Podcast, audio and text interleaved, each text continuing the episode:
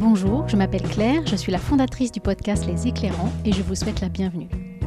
Les Éclairants, c'est une rencontre avec une personnalité engagée qui vit près de chez moi et qui n'a pas attendu le monde d'après pour se questionner et passer à l'action. Mon chez moi, c'est Dijon, mais je m'intéresse à tout ce qui se passe dans la région, du nord au sud de la Bourgogne et de la Franche-Comté. J'ai reçu à ce jour plus de 20 éclairants à mon micro et tous me confirment que nous avons les solutions pour transformer le monde, que nous avons en tant que consommateurs et citoyens le pouvoir de faire bouger les structures politiques et économiques. Alors si vous avez envie d'entendre des nouvelles positives et inspirantes, si vous avez envie de vous mettre en mouvement sans trop savoir par où commencer, si vous êtes déjà dans l'action mais simplement curieux ou curieuse de savoir ce qui se passe près de chez vous, alors vous êtes au bon endroit. Vous pouvez soutenir mon travail en postant un avis sur Spotify ou sur Apple Podcast. Cela m'encourage et me permet de m'améliorer. Aujourd'hui, l'activité d'alterculture est en pleine croissance et j'ai aussi des projets personnels très prenants les éclairants vont donc à nouveau changer de rythme. Vous les retrouverez désormais une fois par mois, une raison de plus pour vous abonner à la plateforme de votre choix et ne manquer aucun épisode, et pour me suivre sur les réseaux via mon compte alterculture.fr. Aujourd'hui, je vais vous parler d'une thématique dont les enjeux sont colossaux. Nous sommes tous en état de dépendance et d'ébriété numérique, et ça n'est pas sans poser d'importantes questions éthiques, environnementales et sociétales nous sommes incapables, pour la plupart d'entre nous, de nous passer de notre dose quotidienne d'écran. Avez-vous programmé votre temps d'écran sur votre téléphone intelligent? Nous ne nous en rendons pas compte, mais c'est vertigineux. Nous sommes totalement dépendants des industries numériques et la tendance de fond va dans le sens d'un accroissement du phénomène, sommé que nous sommes, d'entamer une transition numérique qui cache mal un projet aux conséquences parfois dévastatrices. Faut-il vraiment plus de numérique dans nos vies? Le sujet est extrêmement complexe et simple à la fois. Il est vaste car il couvre des problématiques très variées et aujourd'hui un grand nombre d'experts alertent, écrivent ou agissent pour nous aider à comprendre l'incidence de nos pratiques numériques. En fait, la première chose à dire, c'est que le numérique est un problème en soi. J'ai puisé pour cette introduction certaines ressources fournies par Greenpeace qui s'est attaché à décrire ce qu'est la pollution numérique. Un premier rappel le plus gros de la pollution numérique a lieu au moment de la fabrication du matériel. Donc un des premiers leviers d'action, c'est d'utiliser moins d'objets informatiques et de les faire durer plus longtemps. Et c'est pourquoi vous entendrez tout à l'heure Alexandre Thiebaud, artisan dans l'informatique, qui a créé l'Ordiver afin de proposer d'autres solutions au remplacement des matériels informatiques. Si vous avez envie de lutter contre la pollution numérique, c'est par la prolongation de la durée de vie des terminaux, téléphones portables et ordinateurs, que vous agirez efficacement. Nous avons coutume, dans le langage courant, de parler de dématérialisation, ce qui peut donner l'impression que nos pratiques numériques n'ont pas ou peu d'impact puisqu'ils sont invisibles. Or, rien n'est plus concret que l'Internet. Pour acheminer les connexions, il existe 420 câbles sous-marins dans le monde, totalisant 1,3 million de kilomètres, soit plus de trois fois la distance de la Terre à la Lune. Je ne vous parle pas de la constellation de satellites au-dessus de nos têtes, les technologies sans fil et les clouds. En réalité, les satellites représentent à peine 1% des échanges de données, car ils coûtent beaucoup plus cher que les câbles et sont moins rapides. Ce réseau de câblage est bien réel et pose d'ailleurs aussi des questions en termes géopolitiques, les grandes puissances se livrant une guerre hybride pour le contrôle de ces câbles. Mais revenons à nos ordinateurs. Donc vous l'avez compris, nous n'avons rien dématérialisé du tout, nous avons matérialisé autrement. Les Anglais parlent d'ailleurs de e-materialization, ce qui est une notion plus juste. Dans les faits, nous utilisons toujours plus de matière et d'énergie. Mon ordinateur portable qui me sert à produire cet épisode requiert des dizaines de métaux en provenance du monde entier. Du tantal congolais, du lithium bolivien, de l'or australien, des terres rares chinoises. L'extraction est très coûteuse pour l'environnement, elle exige beaucoup d'énergie fossile, d'eau et de ressources en déclin. C'est une pollution importée puisque moi, devant mon ordinateur léger et de petite taille, je ne la vois pas. Greenpeace précise que pour la production d'un téléviseur moyen, il faut extraire 2,5 tonnes de matières premières, soit 2500 kg. C'est plus parlant, je trouve, de convertir en kilos. Et génère 350 kg de CO2. Donc avant d'appuyer sur le bouton on de votre téléviseur, il aura émis autant de CO2 que si vous alliez à Marrakech en avion. Parlons des impacts sur les humains qui extraient ces métaux. Généralement les habitants de l'hémisphère sud qui se tuent à la tâche pour les usagers habitant l'hémisphère nord. L'extraction est l'une des activités les plus sales et le monde de l'électronique perpétue des pratiques esclavagistes et le travail des enfants. On parle des minerais du sang en République démocratique du Congo car leur commerce illégal a financé la guerre civile. En termes d'impact sur les écosystèmes, les données sont également vertigineuses. Des rivières d'Amazonie sont durablement polluées par l'industrie minière de l'étain et du tantal, et l'extraction des terres rares en Chine entraîne des rejets toxiques dans l'air, l'eau et les sols. Enfin, 75% des déchets électroniques échappent aux filières légales de recyclage et finissent en décharge à ciel ouvert. Nos usages du réseau Internet engendrent également des flux de données de plus en plus importants. 60% du flux provient du streaming vidéo. Pulp Fiction, en très haute définition, pèse 10 gigaoctets, soit 300 000 fois plus qu'un email sans pièce jointe.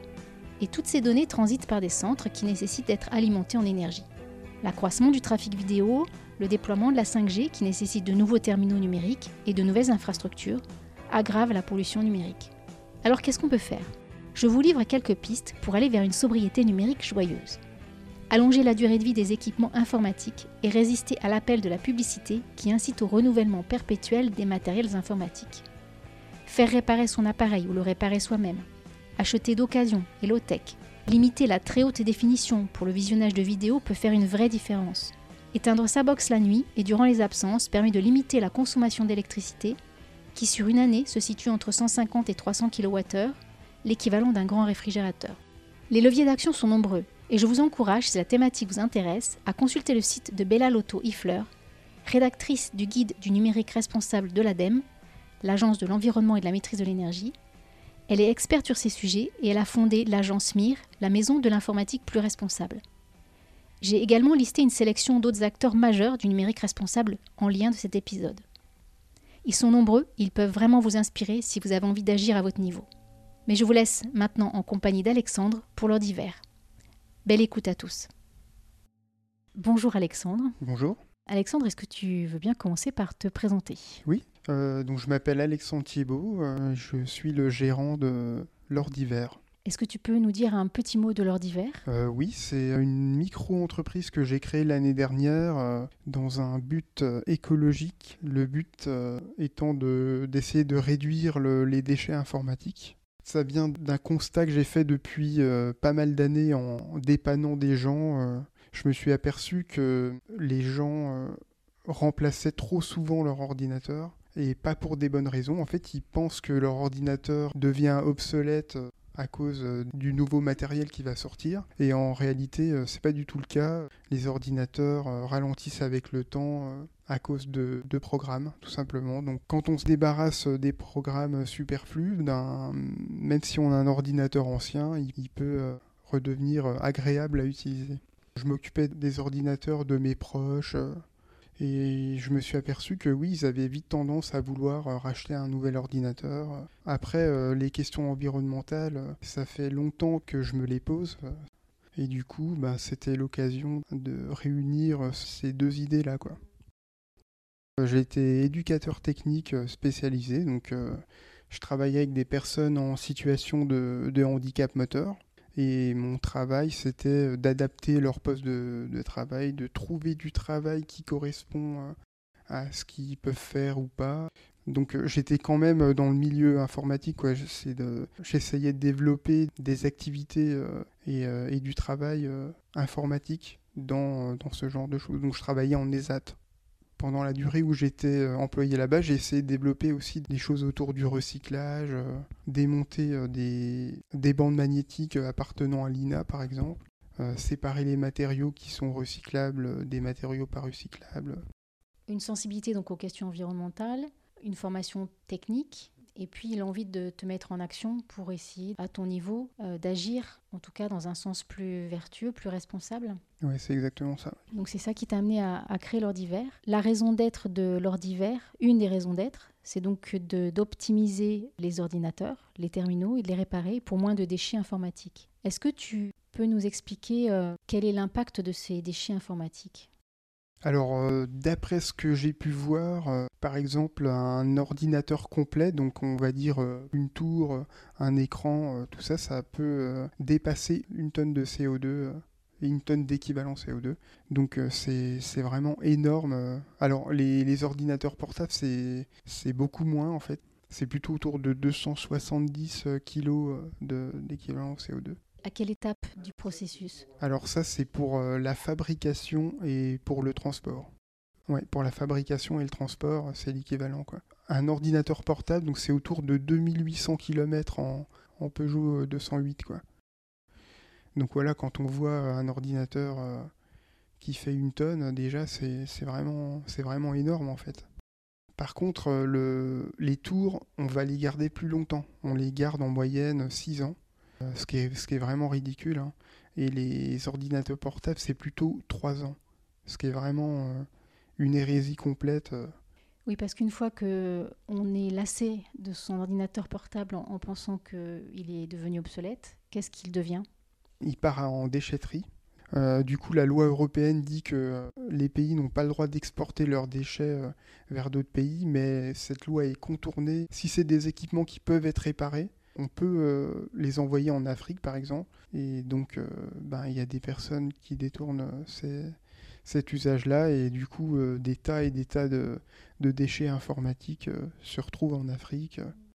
On sait euh, tout ce qui est métaux et tout, on sait vraiment bien les, recycler. Quoi. C'est juste une question euh, d'argent. En fait, ça, coûte, euh, ça coûte beaucoup moins cher. Et dans le, dans le reportage là que j'avais vu, on voyait que bah, les pays africains payent pour avoir ces trucs-là. Quoi. Donc on a le choix entre soit payer pour recycler des choses ici, soit être payé pour envoyer des déchets.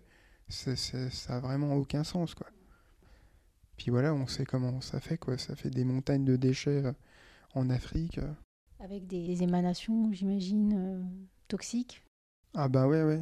Ouais, parce que je suppose que quand ils essayent de séparer les matériaux, par exemple, en fait, il y a d'infimes quantités d'or, de, palladium qui peuvent valoir cher. Bah, c'est pour ça d'ailleurs que ça a un intérêt de, de, les recycler en Europe, par exemple. Mais du coup, si eux, ils veulent le récupérer, bah, ils vont pas le faire avec des normes avec nos normes, quoi. Ils vont pas euh, filtrer les gaz, euh, par exemple, ou euh, puis ils vont exposer le personnel à, des, à, des, à des gaz comme ça.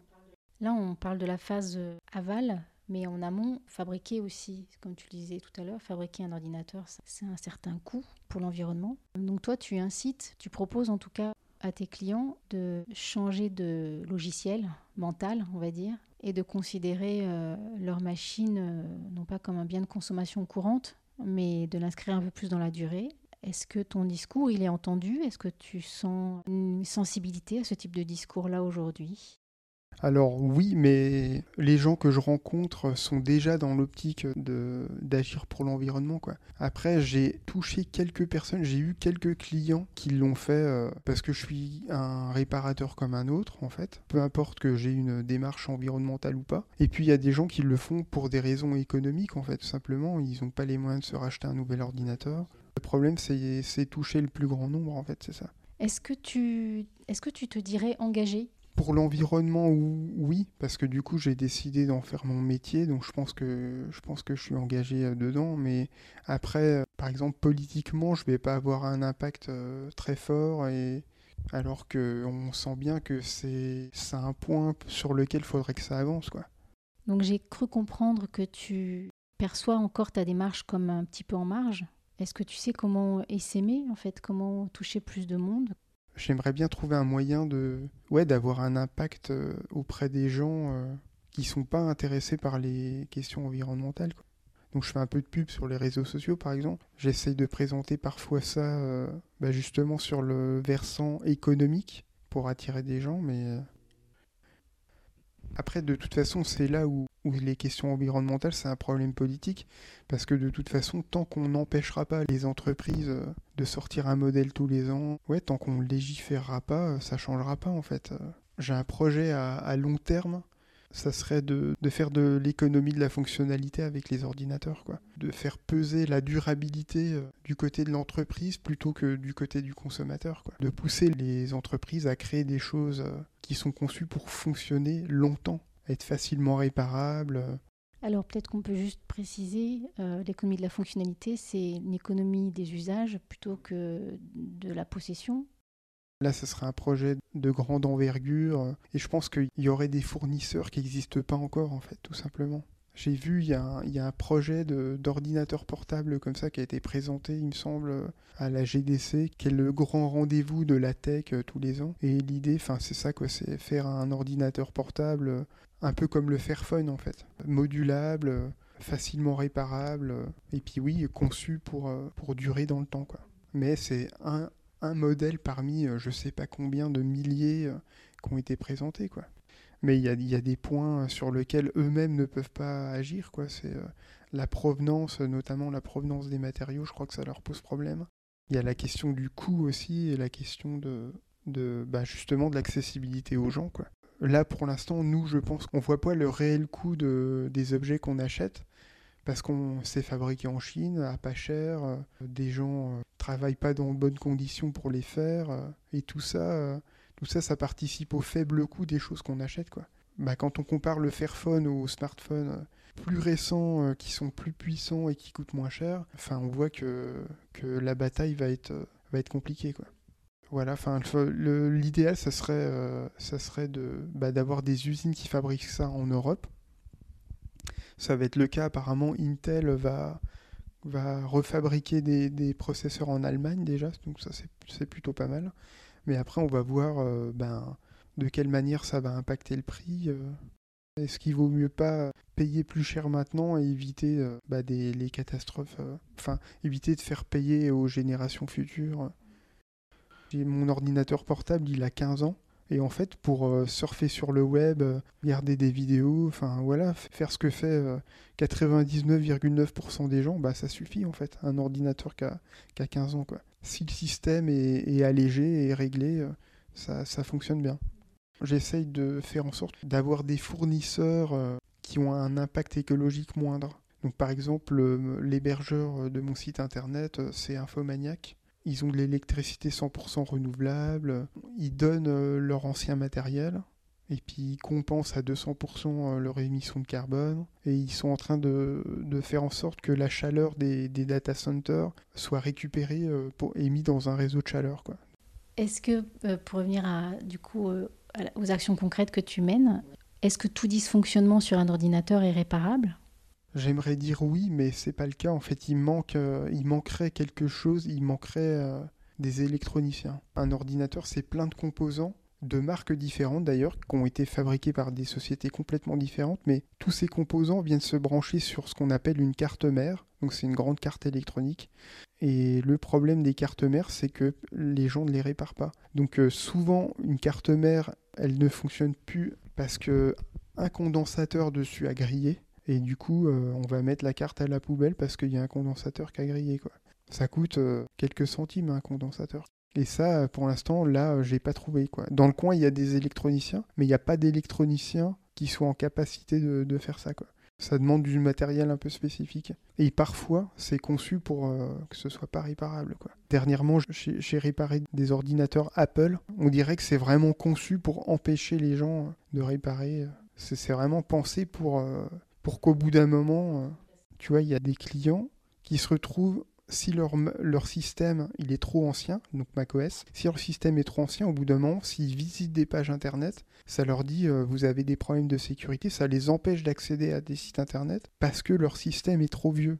Si on va voir le site euh, d'Apple pour mettre à jour le système, eh ben il y a des ordinateurs où on pourra, puis des ordinateurs qui sont trop vieux où on pourra pas. La personne, elle est vraiment poussée à en acheter un nouveau quoi. Et là, dernièrement, euh, j'ai découvert qu'il y a des programmeurs euh, sur euh, Internet qui ont, créé un truc qui s'appelle Open Legacy Patcher et qui permet d'installer le dernier macOS, mais sur des vieux macOS qui sont normalement pas compatibles. Ça montre bien que c'est possible en fait. Il y a une résistance qui s'organise quand même. Oui, oui, bah oui, oui, ça, ouais toute la mouvance euh, open source euh, dans l'informatique est, là-dedans. Parce que donc, je, te parlais de mon ordinateur portable qui a 15 ans. Si tu veux remettre à zéro un, ordinateur plus ancien avec Linux, tu peux. Quoi. Sur des très vieilles machines, tu peux mettre un Linux et du coup, tu auras un système à jour donc euh, qui pose pas de problème de sécurité et tu pourras te servir de ton vieux coucou. On arrive déjà à la fin de cette interview. Quelle question aurais-tu aimé que je te pose? Qu'est-ce qui me gêne dans l'humanité? En fait, euh, il y a quelque chose qui me gêne dans l'humanité, c'est sa capacité à croire des choses fausses et à persister dans son erreur. En fait, c'est aussi le problème euh, de, de l'inaction politique euh, vis-à-vis des problèmes environnementaux. Quoi. Tu veux dire par rapport aux alertes des scientifiques depuis 50 ans? Bah ouais, c'est ça. C'est ça. Moi, j'ai commencé à en entendre parler dans les années 90, mais eux, ils le savent depuis les années 60, quoi. C'est fou que là, on est quasiment, enfin ouais, on est au pied du mur là. Là, on est au pied du mur et c'est là, euh, là où, là où la population les pousse à agir en fait. C'est que de eux-mêmes, eux, enfin c'est leur boulot quoi, de gérer ces problèmes-là normalement quoi. Bah, on n'a pas trop le choix. Hein. On n'a pas trop le choix, mais mais c'est bien, c'est bien. Moi, j'ai confiance euh, dans les générations euh, futures. Merci pour cet échange, Alexandre. Je te souhaite ben, de de poursuivre euh, cette activité avec le succès qu'elle mérite. Ah, merci beaucoup, merci beaucoup. À bientôt. Et voilà, c'est fini. Merci d'avoir écouté l'épisode jusqu'au bout. Pour en savoir plus sur les activités d'Alexandre, vous pouvez consulter son site internet www.lordiver.fr. Si vous avez apprécié écouter cet épisode, n'hésitez pas à vous abonner sur votre plateforme préférée et n'hésitez pas à le partager. Vous pouvez m'aider à faire connaître ce podcast en glissant un avis sur Apple Podcast et maintenant sur Spotify. Un grand merci d'avance. Vous le retrouvez également sur Podcast Addict, Deezer, sur la plateforme Ocha, ainsi que sur mon site internet alterculture.fr. Je vous donne rendez-vous dans un mois pour le prochain épisode des éclairants. D'ici là, prenez soin de vous et à bientôt.